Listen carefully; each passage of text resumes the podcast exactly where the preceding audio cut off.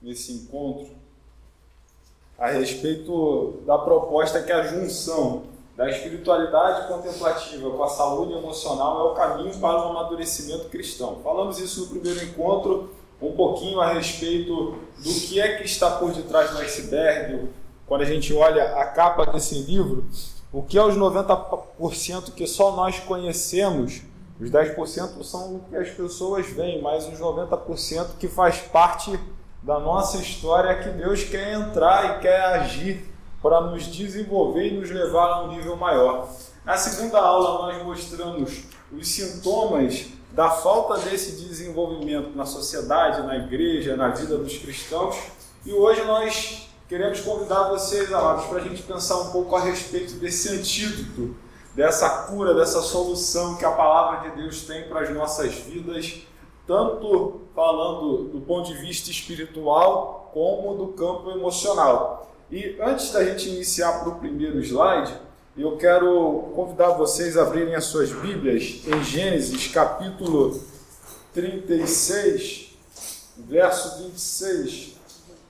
E queria que vocês olhassem aqui esses dois simpáticos irmãos, Judá e José, aqui pela foto. Eu não sei se é assim, mas o artista que quis projetá-los pensou de uma forma bem parecida. Né? Parece até gêmeos quando a gente olha as características de Judá e José. Mas para a gente apresentar um pouquinho da história de Judá, como um exemplo de alguém que vivenciou mudanças nessas duas áreas, eu queria pensar com vocês bem na figura dele. Nós conhecemos muito mais José. Judá é aquele quarto filho de Jacó, filho da sua esposa Leia, em que a Bíblia vai apresentando ele no início como uma pessoa de uma personalidade difícil.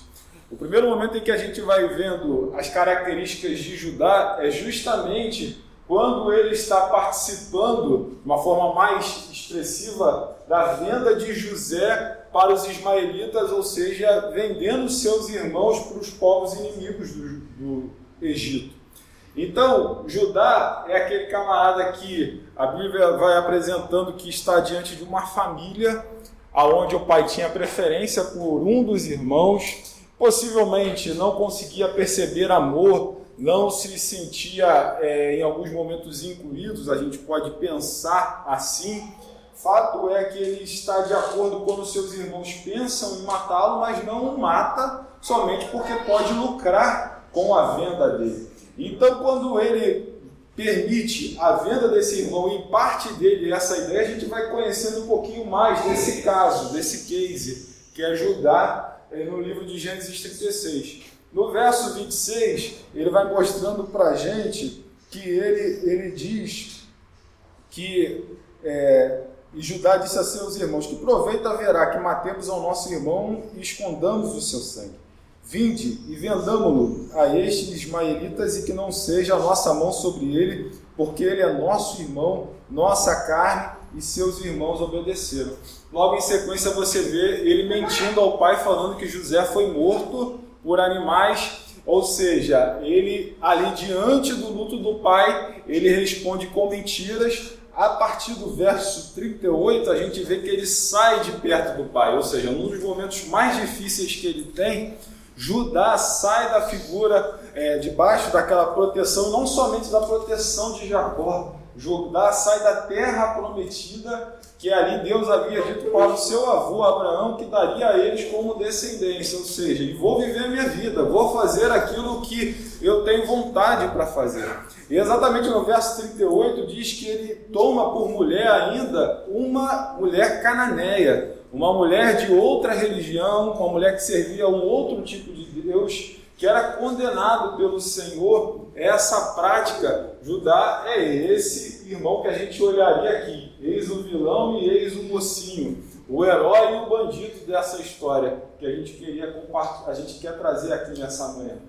Quando a Bíblia vai trazendo mais detalhes no, no texto, no verso 38, ele vai nos mostrando um Judá em que ele tem filhos e ele toma como uma nora Tamar para o seu filho mais velho e os seus dois filhos em sequência, por não assumirem a responsabilidade com Tamar, eles detinham a relação sexual, mas eles não ali iam até o ponto da procriação. E para a mulher naquela época que era viúva, a mulher naquela época que era casada, ela era mantida pelo aquele sistema onde os homens trabalhavam na terra para o seu sustento. Então, os dois filhos atentando contra essa ordem, a gente pode aqui pensar também que é um dos motivos e outros que a Bíblia não quer vir aqui trazer, os leva à sua morte. E qual é a postura de Judá para essa mulher, que agora é sua nora? É, na verdade, uma filha para ele, porque ele toma como parte da sua família, imediatamente há uma ideia de culpa sobre ela pelo que acontece com seus filhos. Ela é lançada de volta para a casa dos seus pais e Judá fica ali sem assumir essa responsabilidade, que é uma afronta naquela cultura, para aquelas pessoas que estão ali, esse tipo de postura. Rapaz, esse é uma pessoa que a gente não gostaria de se associar. Se a gente fosse olhar um camarada como esse. A Bíblia vai dizer mais: no luto, quando ele perde a esposa dele, um pouco mais após as questões de bebida, ele em um momento sai por um caminho e decide ter uma relação com a prostituta. E essa prostituta é justamente Tamar, sua nora, que se esconde sabendo que é ele e o engana nesse momento. E nesse momento em que há uma prática ali, em que as pessoas se relacionam com a, a, as mulheres também como algo de adoração aos deuses daquela região, daquela época, Judá chega ao ponto de entregar o seu cetro, a sua capa, o símbolo do sacerdócio, do seu compromisso espiritual com Deus, mostrando até que ponto ele chega ali no seu nível de degradação e vive aquela relação, mas em dado momento chega a notícia que Tamar está grávida, ou seja, ela traiu a sua família, mesmo ele já tendo a devolvido, tendo a abandonado. E quando ele sabe disso, ele traga essa mulher e vamos queimá-la. E aí imagina, o YouTube ali ligado, todas as câmeras apontadas, vamos queimar Tamar, toda a cidade, de repente ela diz assim: Olha, o filho que está no meu ventre é desse camarada aqui, que tem o cetro e tem essa túnica. Ou seja, ele está mostrando para ajudar naquele momento. Quem é que vai assumir? que fez o que não deveria ter feito.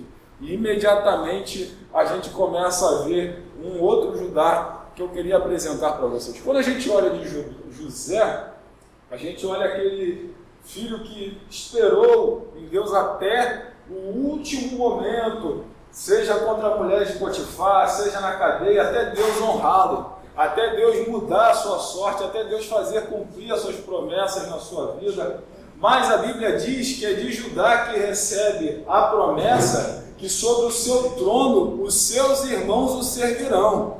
E dele é o escolhido para vir a descendência do leão da tribo de Judá. Ou seja, a partir dele veria o nosso Salvador Jesus Cristo. Talvez você, nesse momento, como eu, poderia pensar aqui: nossa, Deus a gente pode botar um rótulo. Por que Deus fez isso se José foi mais correto? Judá foi esse crápula. Judá tomou tais comportamentos como esse. E aí a gente tem falado aqui nos nossos últimos encontros, dia bom dia, temos falado aqui a respeito de como temos lidado com a nossa dor. E às vezes a nossa dor ela pode nos levar a alguns mecanismos, como o da fuga, em que alguns momentos eu posso, é, e a gente vê numa cidade grande como Rio de Janeiro, a fuga para meios como a pornografia, para é, bebidas, para o consumo de, é, de drogas ilícitas, até hoje em dia é, de tecnologia e de Netflix e de tantas outras coisas para anestesiar, em certo sentido, aquela dor que eu estou sentindo. Também nós temos um meio de lidar com a nossa dor que é a luta. Não só a fuga, a luta. Eu posso me estabelecer em uma causa e achar que todos têm que pensar daquela maneira. Por exemplo, eu sou machista e sou contra o movimento feminista.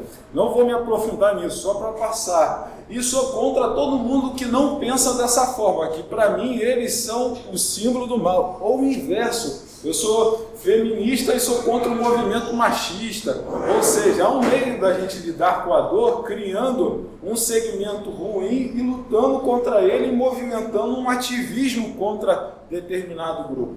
Há um outro meio que é, além da fuga e da luta, que é o esconder. E na nossa vida a gente pode chegar ao ponto de viver, e hoje a sociedade emocionalmente tem mostrado isso, uma vida como se fosse um curador de museu, aonde eu mostro só a parte bonita. As redes sociais estão aí para mostrar isso. A rede social só tem foto bonita, as melhores partes que eu quero que o outro veja a respeito de mim. Mas quando nós falamos de saúde emocional, meus irmãos, nós estamos falando aqui de poder ser transparente e vulnerável diante de Deus. Tudo começa e a gente só entende essa verdade na profundidade com a transparência da nossa parte. Deus diz na sua palavra, nos Salmos, um coração quebrantado e contrito, o Senhor não desprezará. A vida com Deus mostra nesse revelar. Diz o texto lá de Gênesis 38 que Judá, nesse momento que Tamar acusa, ele poderia ficar quieto. É a palavra de uma pessoa que, como mulher ali naquela época, não teria muita voz. Ele diz: Ela é mais justa do que eu. Imediatamente restitui a posição de Tamar. Ele se abre mostrando o errado nessa história. Fui eu aqui. E é tão lindo eu poderia falar da queda à conversão em Judá, que passado um tempo, quando ele está diante agora de um período de fome, eles vão até o Egito buscar mantimento, suprimento para sobreviver. José ali arma uma arapuca e pega Benjamim para fazer um teste com seus irmãos, mas ele não sabendo quem é que estava fazendo, tão somente o líder do Egito, ele diz o seguinte: Vê se isso parece com alguém. Não, meu irmão não vai preso, não. Deixa eu ir no lugar dele. Um homem que começa a nossa narrativa querendo matar e vender o irmão é o homem agora que quer sofrer o castigo no lugar dele, inclusive até a morte. Lembra quem, senão o leão da tribo de Judá, o nosso Senhor Jesus Cristo? Ele não só assume a responsabilidade, mas como ele começa a se comprometer com o outro tantas coisas que a gente gostaria aqui de falar, mas nesse momento eu gostaria de apontar para vocês esse caminho do quebrantamento, da transparência, da vulnerabilidade, como um caminho em que Deus quer nos conduzir para transformar esses 90% que não aparecem, que só a gente vê, não somente os 10% em que todos estão atentando contra, todos estão olhando conosco aqui. No próximo slide, a gente vai estar falando o, a respeito da besta nesses tempos, tanto do, dos nossos dias atuais como nos tempos bíblicos. É, o livro ele fala um pouco sobre a abordagem de Apocalipse e ele explica que é um livro é, muito mal interpretado por muitas pessoas, né? E mas que ele dá a abordagem que no fundo Apocalipse fala sobre que os cristãos são subjugados por uma cultura, né? Uma cultura do mundo. E que nós, como um todo, nos sub, é, nós subestimamos a intensidade do poder né, do diabo. Então ele diz assim, ó, muitos cristãos no Império Romano tiveram sua fé testada. Roma exigia sua lealdade. Se eles não se submetessem à pressão, perderiam empregos, privilégios, reputação, prosperidade duramente conseguidas conseguidas e amigos. Deus, por meio do Apocalipse, deixa claro não ser possível o acordo entre Cristo e a besta. E, e aí ele faz essa comparação com a besta de ontem e ele traz a besta de hoje. Nós somos livres dela? Não. Por que é tão difícil a gente, às vezes, se render a Deus? Por que é tão difícil, às vezes, ter é, uma espiritualidade contemplativa junto com saúde emocional? Por que é tão difícil a gente se entregar completamente? Porque a gente está subjugado, né? E a gente está inserido, na verdade, numa cultura mundana. O mundo jaz do maligno.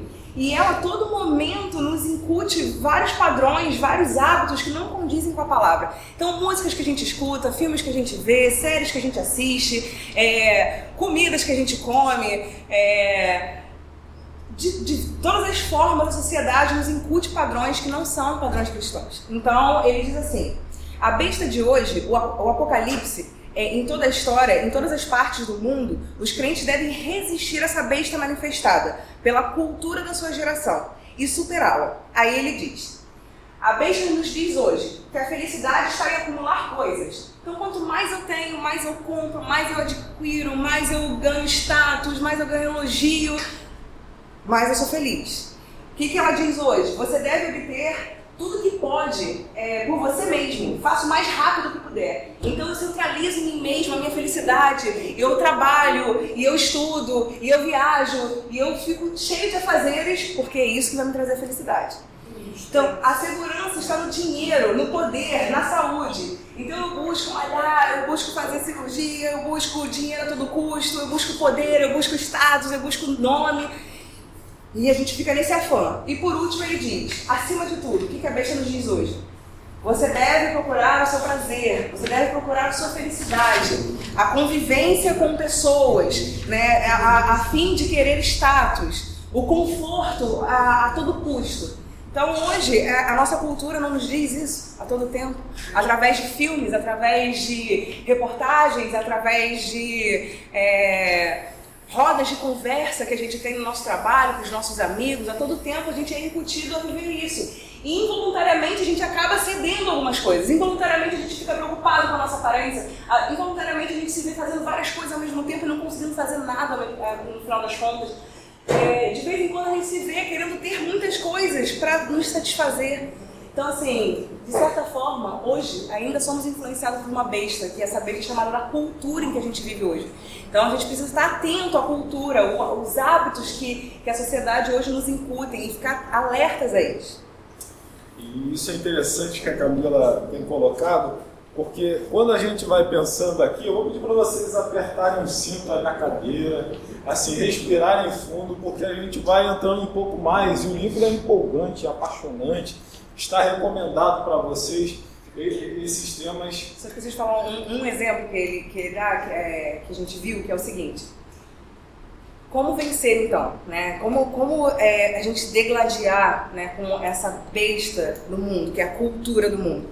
Então, um exemplo é o seguinte: tem dois cachorros, né, e um dono de cachorro diz o seguinte: pra, é uma, uma ringa, né, uma, uma rixa, um ringue o cachorro branco que vai ganhar. Aí todo mundo, ah, se você está dizendo que é o cachorro branco que vai ganhar, então eu vou apostar nele. Aí vai lá todo mundo apostar no cachorro branco. Aí, aí quem vence é o preto. Aí no outro disse assim, não, agora é o cachorro preto que vai ganhar. Aí todo mundo falou, bom, se você está dizendo, então eu vou votar no cachorro preto. Aí o branco que ganha. Aí depois de várias é, partidas, ele como é que você sabe quem vai ganhar? Como é que... Ah, foi, foi. Como é que você sabe quem vai ganhar? Ele fácil, é quem eu alimento mais durante a semana. Então é fácil saber quem vai nos vencer, é quem a gente alimenta mais durante a semana, é quem a gente alimenta mais no nosso dia a dia. É fácil saber quem vai ganhar. Então hoje, olhando para nós mesmos, quem vai ganhar em nós? A cultura desse mundo, a besta desse mundo, ou Deus vai ganhar sobre nós, ou Deus vai nos vencer e nos governar. É fácil, cada um olha para si e vê o que, que a gente alimenta mais, o que, que a gente tem alimentado mais. Né? Culturas, padrões desse mundo, ou a gente tem se debruçado em conhecer a Deus, em ler a sua palavra. E essa cultura ela nos convida a ter alguns gatilhos de compensação. Ela te coloca medo, ela coloca insegurança, ela coloca é, preocupações. E como é que você resolve isso? Acumulando as coisas. Como é que você resolve tais situações? Tendo cada vez mais, aparecendo, se afirmando em alguns momentos. Quando a gente volta aqui no Império Romano, era um império onde os cristãos precisavam obedecer ao imperador. O imperador era Deus para aquela sociedade, aquela cultura, e seus valores eram passados como máximas para a vida. Quando a gente vê a pós-modernidade hoje, e entendendo naquele sentido que ser cristão às vezes me levava até a morte contra esse imperador que se colocava nesse lugar, num lugar de salvador nas nossas vidas, a gente vê o inverso, mas essa mesma tentativa de esfriar a nossa fé. Em que sentido? Até a década de 80, de 90, a gente está vivendo o tempo da modernidade. A modernidade ela é bem caracterizada pelo seguinte aspecto: você vai ver seus avós, seus pais, por exemplo, assim. É, eu sou de uma empresa, normalmente eu fico 20, 30 anos nessa empresa. eu sou de uma igreja, dificilmente eles mudam daquela igreja. Aquela igreja ali é a igreja deles com os problemas que a gente conhece. Casamento, deu problema, a gente vai ter que lidar com isso, mas separar não é uma opção.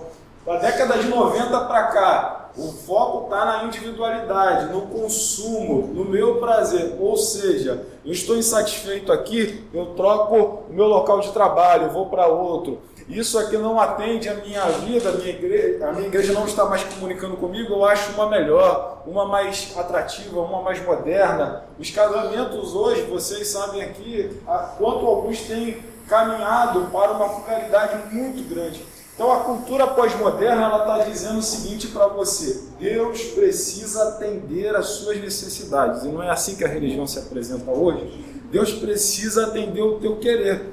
E na verdade, assim, sim, Jesus, Deus tem o, tem o prazer de abençoar os seus filhos.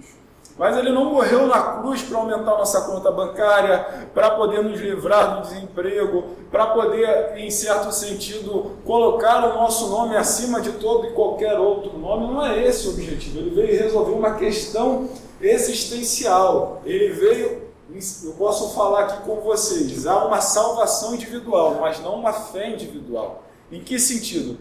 Precisamos ter uma experiência pessoal com Deus, salvação pessoal. Mas a nossa fé, ela, ela precisa nos levar para um caminho aonde não seja somente para o Deus que atende o que eu quero, um Deus que me serve, um Deus que me dá coisas, e não por quem Ele é, por quem Ele se mostrou, por quem Ele se apresenta. A Bíblia vai dizer que Ele nos ama de tal maneira, já entrando até no próximo slide, que Ele deu o seu Filho. Gente, Deus te ama de tal maneira, olha que coisa maravilhosa ele não te julga tanto quanto você se julga. Ele não te avalia tanto como você se avalia. Ele pegou o seu melhor. Ele não pegou um anjo, um arcanjo, um querubim. Ele entregou o que ele tinha de mais precioso para se relacionar com você. Esse é o Deus que as Escrituras vêm mostrar para nós. Quando a gente fala desse antigo, a gente está falando de conhecer esse amor conhecer esse amor de Deus que penetra a nossa alma de uma forma e a nossa vida a entender o tamanho daquilo que ele representa para nós. Esse Deus é uma figura soberana na minha vida. Como é que eu mostro esse amor a Deus? A Bíblia diz: como é que eu vou dizer que eu amo a Deus que eu não vejo se eu não amo aquele que eu vejo? Ou seja, eu posso, é, por inferência, pensar que eu amo a Deus também mostrando as minhas atitudes para com os meus irmãos. Pela, as atitudes que eu tenho com as pessoas ao meu lado. Só que ama o teu próximo como a ti mesmo. Eu não vou conseguir ver qualidade no outro, investir no outro, se eu não vejo também isso na minha vida. Eu não vejo qualidade, eu não vejo valor em mim, ou seja, é uma relação de amor que passa nesses três níveis. Por outro lado, eu preciso ver essa qualidade minha a partir também, principalmente, daquilo que Deus fez na cruz pela minha vida. Ou seja, porque eu entendo quem é Deus e o que Ele fez por mim, eu consigo ver o valor que eu tenho, eu não me reduzo, eu não entro em algumas etiquetas, eu não entro em alguns rótulos, eu consigo me compreender e consigo também desejar isso para a vida do outro investir, semear isso na vida das pessoas que estão na minha volta. Então, quando a gente fala desse caminho do antídoto, em que une os dois, a gente está falando do que a vida, a Bíblia vem nos mostrar que é esse caminho do amor, esse caminho de entender como o nosso Deus quer nos atrair para compreender as suas verdades, não somente numa revolução cognitiva, mas também no coração, também no, na nossa vida interior. O texto vai falando sobre saúde emocional, e quando a gente passa para o livro, o livro vai mostrar que saúde emocional, alguns exemplos, você conhece as suas emoções, você consegue nomear as suas emoções. Quem aqui pegou o Cogni da nossa primeira aula aí, baixou o Cogni que a gente falou? O André aqui, tem um aplicativo bem interessante que ele aponta, o Cogni, foi falado no nosso primeiro encontro, em que você consegue rastrear algumas emoções. Conhecer que tipo de emoções você está vivenciando passa por esse campo da minha saúde emocional. conseguir me relacionar com as pessoas, perdoar, não guardar raízes de amargura, me libertar de padrões autodestrutivos, próximo slide, e como a gente falou aqui no nosso último encontro, vencer os padrões do passado, em, algum certo, em alguma maneira esse passado que ainda continua impactando o meu presente como um hábito, como uma atitude, desenvolver a, a, a capacidade de expressar o que o outro representa para mim, distinguir sexualidade, vivenciar nossas dores e perdas. Ou seja, a saúde emocional vai nos falando em que essas áreas que não se apresentam e as pessoas não veem, mas que de determinada maneira Deus tem interesse de agir, de trabalhar, para que nós possamos ter uma vida de mais qualidade, de relacionamentos melhores, de um testemunho cristão mais efetivo. Então, é, o Adolfo acabou de definir né, a saúde emocional, a questão da importância da gente nos reconhecer, nos perceber, é, saber identificar os nossos sentimentos, saber agir com o nosso próximo, aquele relacionamento na horizontal, né? É, de uma forma saudável, de uma forma divinal, né? Que Deus nos orienta a amar o nosso próximo como a nós mesmos. Então, isso é saúde emocional, definir saúde emocional. E definir a espiritualidade contemplativa, né? lendo o que o livro diz, é, eu, eu acho que dá para resumir num, num versículo, que é não vivo mais eu, mas Cristo vive em mim. Né? A espiritualidade contemplativa consiste em Deus governar quem nós somos, nossas ações, nossos pensamentos e a, a, tudo que a gente faz no nosso dia a dia. Ele, ele, ele reinar sobre aquilo. Então, estou indo para o trabalho, o que, que ele quer que eu faça naquele momento, como ele quer que eu vá para o trabalho. Ele quer que eu vá estressado, preocupado com o problema que eu tenho que resolver, é, estressado com o trânsito, cansado ou não, ele quer que eu vá contemplativo, ligado nele, perguntando o que, que, ele, quer pra, o que, que ele quer de mim naquele dia, como ele quer que eu me relacione com ele. Então, a espiritualidade contemplativa, ele consiste na conexão que nós temos com Deus, independente das coisas que fazemos e das coisas que estamos envolvidos, a gente está conectado com Deus. Né? Deixar Deus governar sobre qualquer situação. Tem aquele livro que fala, em seu espaço, que faria Jesus? Né? De fato, a gente faz isso no nosso dia a dia. Em seu espaço, o que faria Jesus nessa situação? Ou o que Jesus falaria para essa pessoa? Ou que conselho que eu daria? Ou como eu, como eu me comportaria? O que, que eu pensaria? Né? Na pregação de semana passada, o pastor Wander falou sobre a questão dos pensamentos. A gente deixar Deus impregnar a nossa mente com os pensamentos dele, não permitir que a nossa mente seja levada pelos nossos pensamentos carnais. Então, assim, a espiritualidade contemplativa nos leva nesse caminho de de estar conectado com o que Deus quer para essa geração, para esse mundo. Nós não nascemos aqui à toa. Nós não nascemos no século, nesse século à toa, nesse tempo à toa. Parece ser difícil, parece ser mais difícil talvez do que outros momentos, mas Deus nos fez para nascer neste momento. E Ele tem algo para nós a todo momento para nos revelar, nos capacitar, para que a gente viva nesse, nesse, nessa geração de uma forma diferente. Né? Então, é, ele fala o seguinte, que a espiritualidade contemplativa ela consiste em se despertar e submeter-nos ao amor de Deus em toda e qualquer situação. Então a gente está rendido a Deus, nos posicionar para ouvir Deus e lembrar da Sua presença em tudo que fizermos. Então, é, o quanto a gente consegue parar e ouvir o que Deus quer falar. A oração não consiste em só falarmos com Deus, mas consiste em ouvi-lo e ouvir o que Ele quer de nós, ouvir o que Ele quer para nós, em nós né? Praticar o silêncio e a, e a solitude, a vida de crescente oração. Então a gente é, se afastar um pouco das coisas que nos roubam, nos roubam a nossa atenção, rouba, rouba a, a, a, a, nossa, a nossa paz e ficar um pouco na solitude, tentando é, nos conectar com esse Deus. Encontrar a verdade essência de quem nós somos em Deus. Desenvolver um ritmo de vida equilibrado e harmonioso que nos possibilite estar conscientes do sagrado em tudo na vida. E aí, baseado nesse tópico, eu coloquei essa imagem. Né? É, apesar é, de idosos, de terem já vivido uma vida, talvez não sei como, se, se de muito trabalho ou cansativa, mas parece essa imagem que ela nos diz, que é uma imagem leve. Ainda que idoso está brincando, está se divertindo, estão juntos ainda. Eu consigo imaginar que eles sejam casados e ainda se alegrando. Então, assim, o quanto a gente consegue ter essa vida leve desse jeito, leve, alegre, né? entendendo que Deus cuida de nós, entendendo que nós somos filhos dele.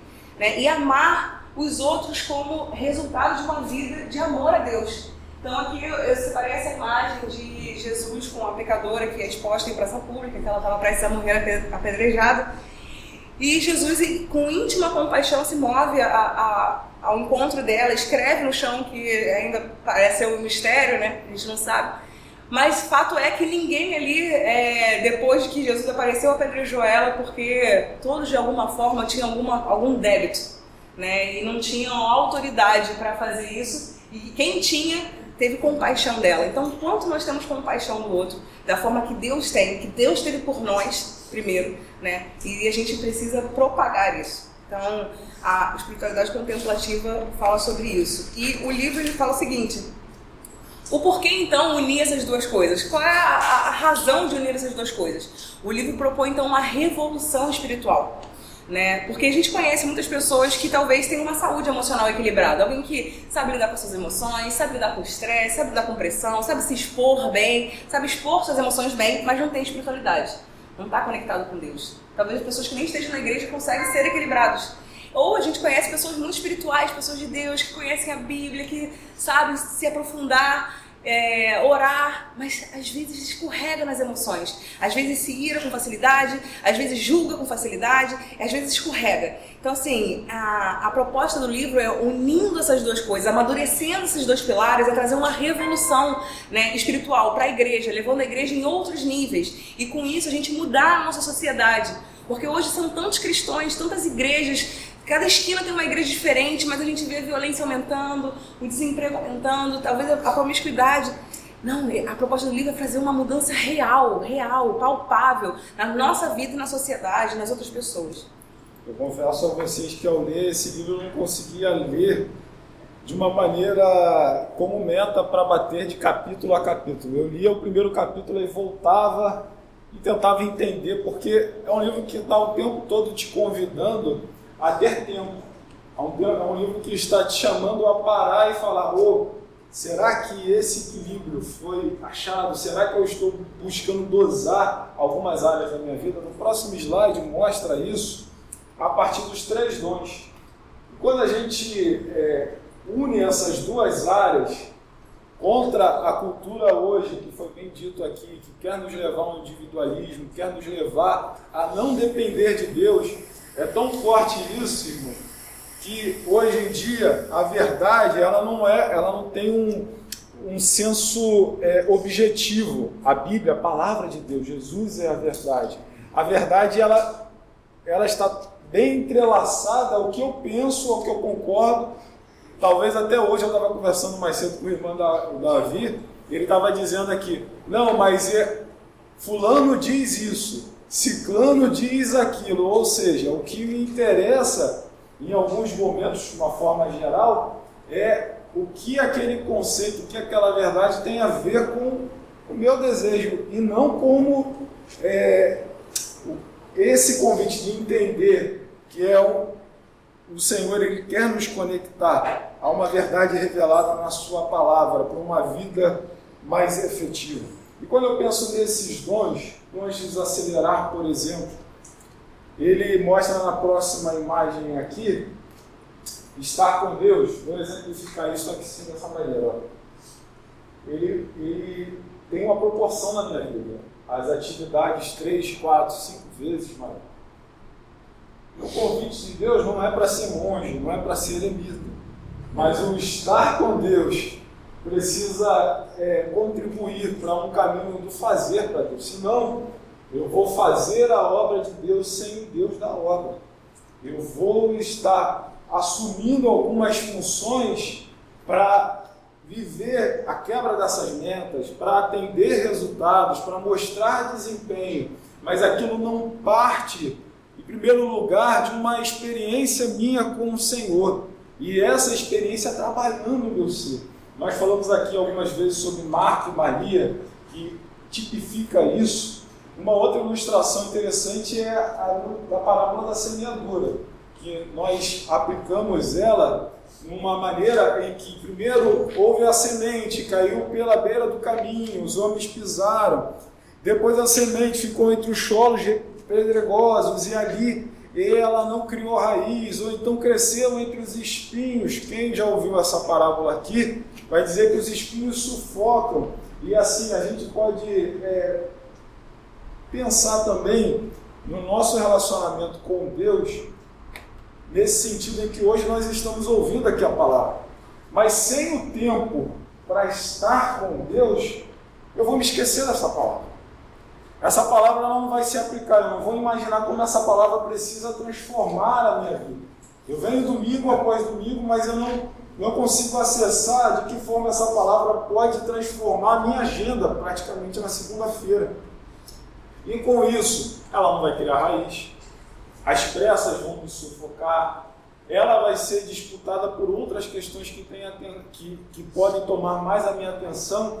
E eu não viver esse relacionamento com Deus, como nós falamos aqui de Judá no início do livro, que me perpassa uma transparência com Ele, ser vulnerável diante dele, de pessoas, com pessoas dele que Ele coloca no relacionamento com a minha vida, para que eu possa vivenciar o projeto que Ele tem para mim, os planos que Ele tem para você que está aqui hoje. Então, o livro. Do coração, né? isso. A motivação do coração. Então, a espiritualidade contemplativa diz que a nossa meta é amar a Deus com todo o nosso ser e ter constante uma noção clara de Deus em nossa vida diária. Aí, quando eu falo do, dessa questão de meta ser o amor de Deus, aí a Camila até brincando em casa, a gente conversando, ela, meu Deus, mas é o óbvio então do livro, né? O antídoto é o amor, é o óbvio. Mas a gente não peca no óbvio mesmo. Quando você vai no hospital de cálculo renal, e ela usou esse exemplo lá em casa,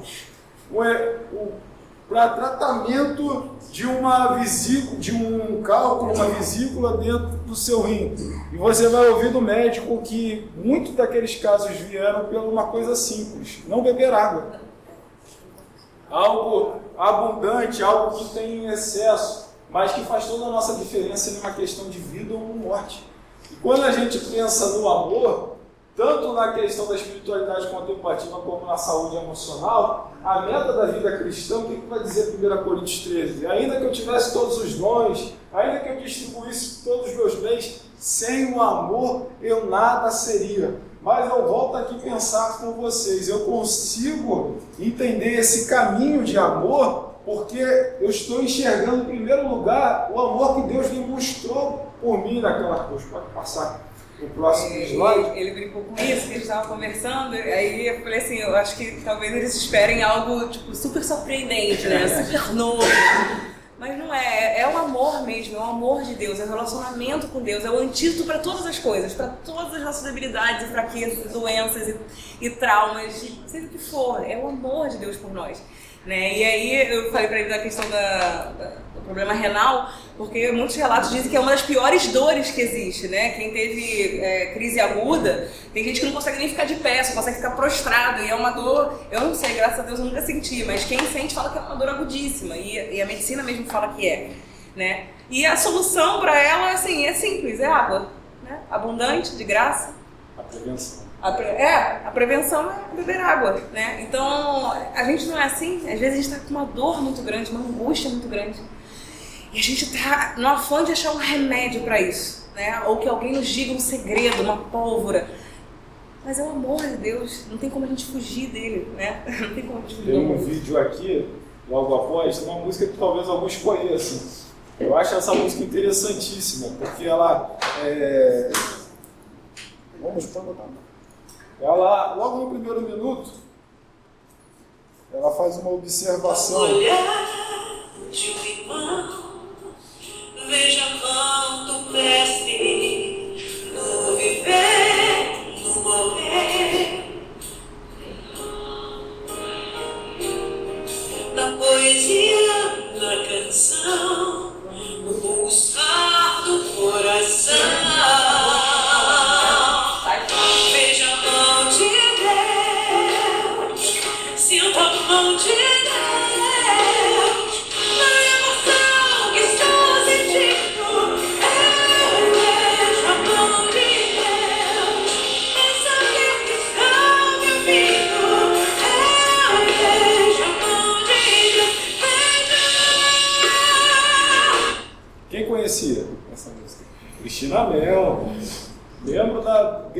Batista do Tauá, na Ilha do Governador, clássico, né, com a Denise Sequeira e alguns outros irmãos da música cristã. Mas essa música ela me chama a atenção. Oi? Não é meu tempo.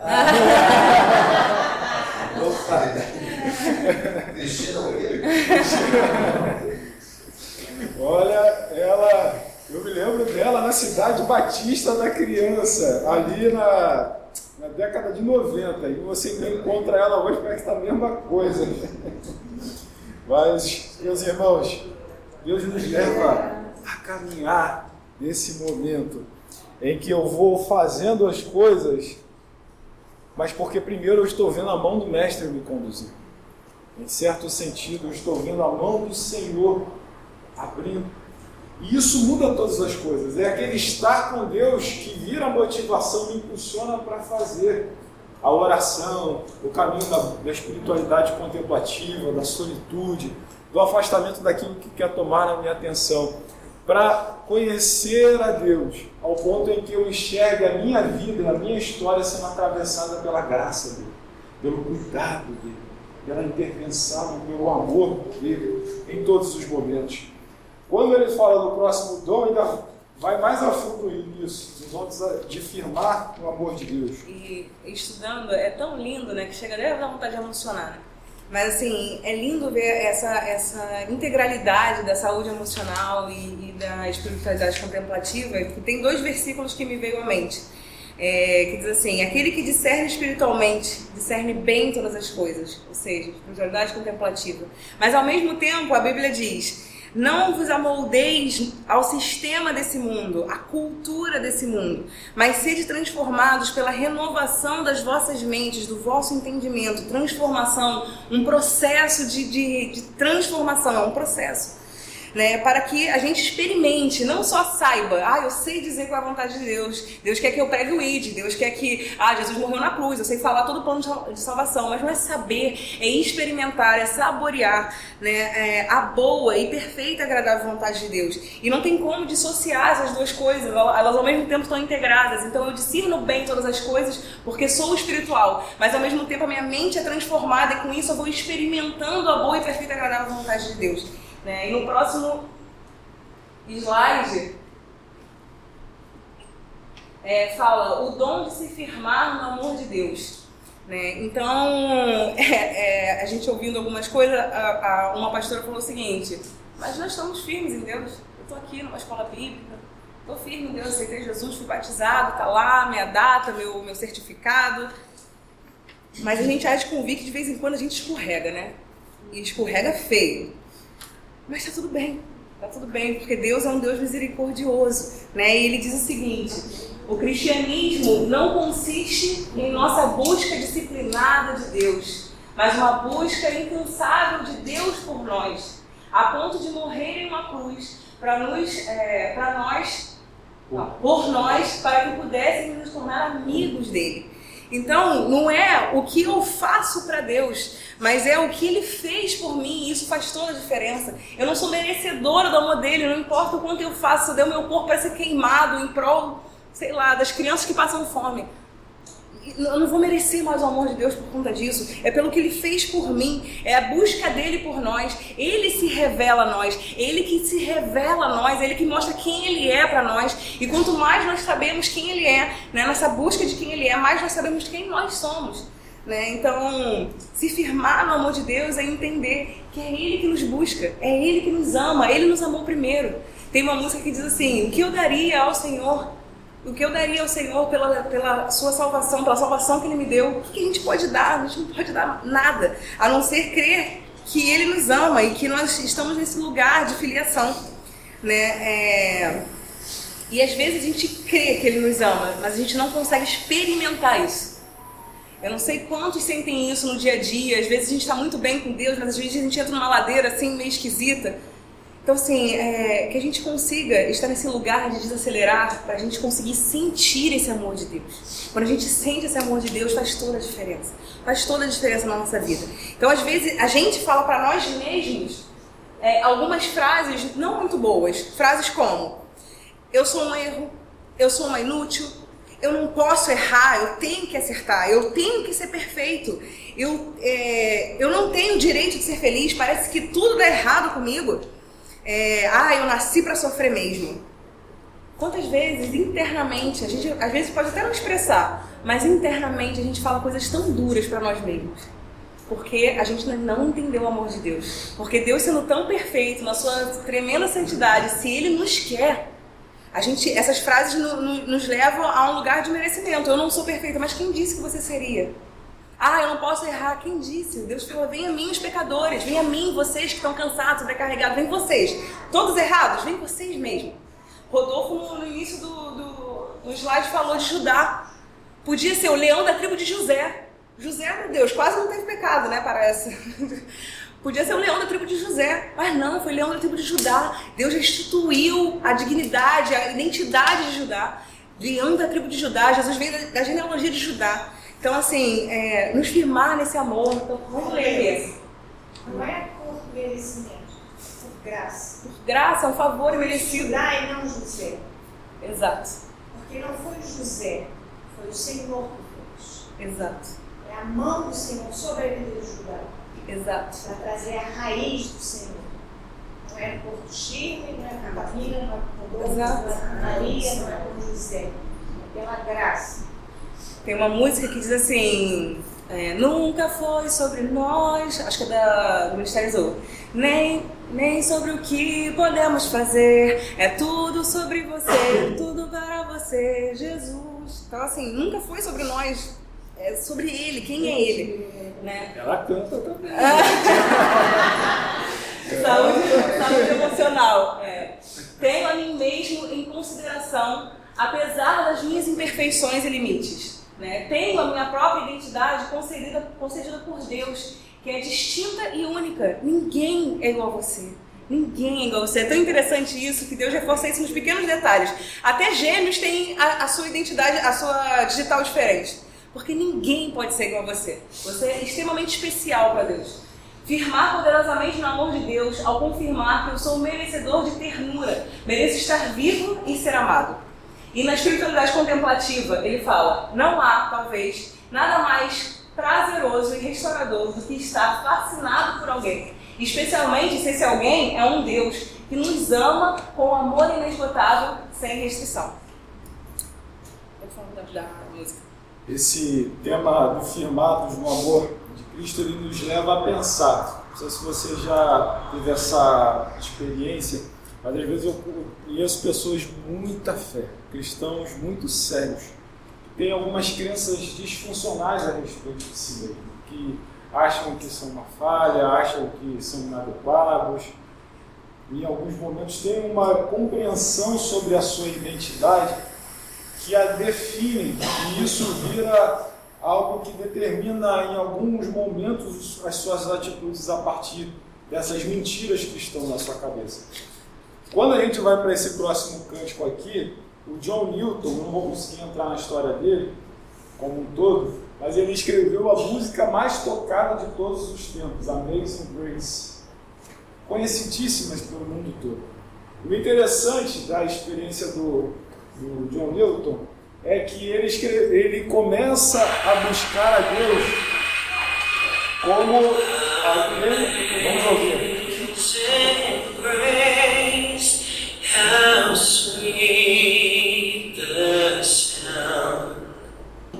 Gente, se vocês botarem no YouTube a história de John Newton, mas assim, é, tem tantos detalhes que seriam interessantes desse compositor mas ele, uma vida em que ele chega ao ponto, e isso na sua época, na sua sociedade era natural, vender escravos, né?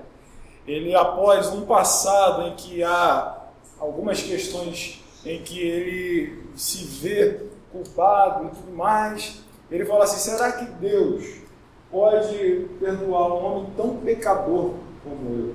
Aquela ideia de Paulo, eu sou o principal dos pecadores. Sabe aquela ideia que alguns têm hoje? Eu sou pequenininho do pequenininho, pequenininho. Será que Deus vai me enxergar? Em certo sentido, ele vai falando sobre essa graça tão maravilhosa. Com Deus é assim, quando você se mostra transparente. E ele era contra os cristãos. Ele começa a ler alguns livros, ele começa a ouvir algumas, alguns pregadores. Deus ele precisa, se eu posso colocar assim, esse primeiro passo para fazer toda uma caminhada. No final da vida dele, ele que se enxergava como o principal dos pecadores. Antes desse final, vamos colocar assim, a história que Deus tinha para ele, o faz ele abençoar muitas vidas, salvar inúmeras pessoas. E esse cântico ser um cântico que é propagado hoje, há mais de 200 anos depois de composto, super conhecido. O nosso Deus é um Deus que não se estranha com as nossas vulnerabilidades. Talvez a gente pode se fechar e vivenciar algo no sentido de que eu não vou é, tocar nisso, mas Deus não tem problema com essas questões. Deus quer fazer isso um ponto de partida para a boa obra dele em nós. Nós não, nós não precisamos esconder quem nós somos. É isso que o livro nos estimula. Deus ele sabe quem nós somos. Ele quer esse nosso reconhecimento, essa nossa entrega. Quem nós somos. Não tenha medo de falar para Deus quem, quem você é. Que sentimentos está dentro de você, que pensamentos está dentro de você. Né? Um, um traficante de escravos, que era escravo, se tornou traficante. Ele conseguiu escrever um cântico tão lindo. Né? Então não tenha medo de mostrar quem você é para Deus. E por último, para a gente encerrar aqui, fechando, o dom de se libertar das ilusões. Infelizmente, Zé. Porque o chamado para a espiritualidade emocionalmente saudável é um chamado para uma vida radical e contracultural. É um convite à intencionalidade. É um convite para que a gente possa libertar de algumas ilusões que têm sido apregoadas. A gente tem aqui, é, eu escolher viver, a, eu posso viver a vida que especial que Deus me concedeu. Eu me liberto para reconhecer o meu quebrantamento e as minhas vulnerabilidades, em vez de tentar encobri-las. Eu me liberto das necessidades de me prender às realizações, coisas, aprovações das pessoas para me sentir bem. Agora, no centro do meu ego, ele não está mais é, esse é, é, nada além do que o próprio Senhor Jesus Cristo. E quando Cristo está, eu já não dependo mais de um acúmulo de coisas ou do que o outro vai falar em si para determinar como eu vivo, como eu me sinto, como eu me prostro diante das situações. Eu experimento o dom de ser filho amado do Pai. Eu não enxergo Deus como aquele carrasco, aquele tirano, mas como um Pai amoroso que quer viver esse relacionamento, quer me convidar para esse lugar de filho na sua família. Eu me liberto dos padrões da minha família de origem, cultura que modam negativamente como eu devo relacionar e viver hoje. Eu me liberto da ilusão que existe algo mais valioso e bonito o dom de amar e ser amado. Eu não preciso usar pessoas. Eu uso coisa e amo as pessoas. Eu tenho uma relação sadia e saudável com as pessoas. Pessoas não estão num lugar de utilidade para mim. E quando eu vou para a saúde emocional, eu me liberto para um novo nível de camadas entre o meu falso ego, que eu estou tentando tirar para o meu, verdadeiro ego em Cristo, como Paulo diz, agora não mais eu, mas Cristo vive. Eu me liberto para dar conta das coisas que não são como parecem ser os ídolos em minha vida. São quebrados quando as ilusões do que eles prometem é exposta. Eu me liberto da ilusão de que vou viver para sempre. O mundo jaz no maligno. Eu não, eu não quero travar a imortalidade aqui nessa experiência. Eu estou caminhando para um relacionamento cada vez mais próximo com Cristo, que começa aqui. A vida eterna e a vida abundante começa aqui. Eu não preciso ter esse medo da morte. Eu me liberto dos desejos egoístas que sistematicamente me afastam de Deus para fazer a minha própria vontade e não a dele. Esse equilíbrio vem em que Cristo passa a ser o centro, ele é o alvo da minha vida. E Davi mostra isso e a Camila vai falar um pouquinho mais. Gente, a gente está caminhando para o fim, é o último slide. O último slide é uma oração. Né? Então, é, quando a gente vê a vida de Davi, a gente já falou sobre isso aqui, é, nos Salmos a gente consegue ver bem essa oscilação de Davi, esses altos e baixos de Davi, e como ele consegue dar nome aos seus próprios pecados e se e se debulhar diante de Deus, se derramar diante de Deus. Não é à toa que Deus o chama de homem segundo o coração dele, porque não é de perfeitos que né, é, não são de pessoas perfeitas que Deus quer estar ao lado, mas são de pessoas que reconhecem que Ele é soberano e que eu sou imperfeito e que aí assim a gente consegue criar uma conexão.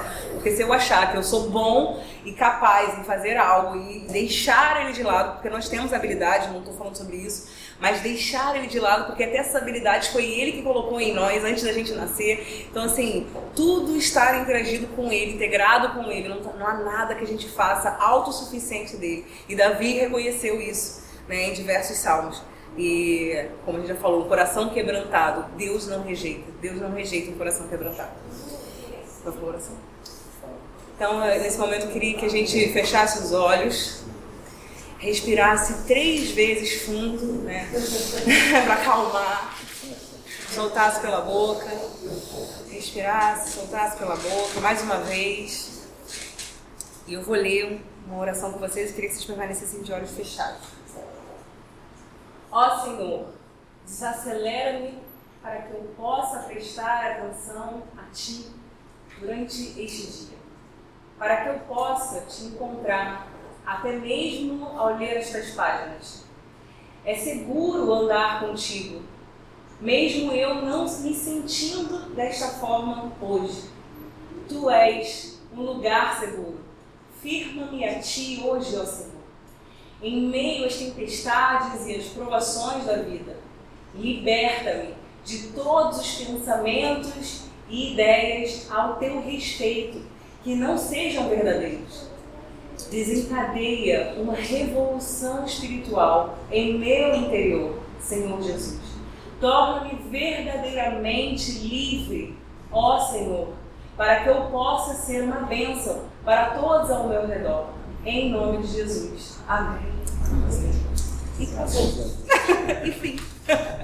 Gente, muito obrigado pela presença de vocês nesses três encontros que tivemos aqui posso falar que foi um presente para mim e um presente para minha família. A partir do pastor Rogério como instrumento de Deus para que a gente possa estar refletindo nesse tema.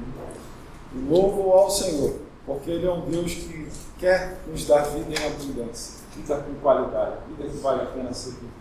E é o nosso desejo é que você possa desfrutar disso todos os dias da sua vida. Muito obrigado.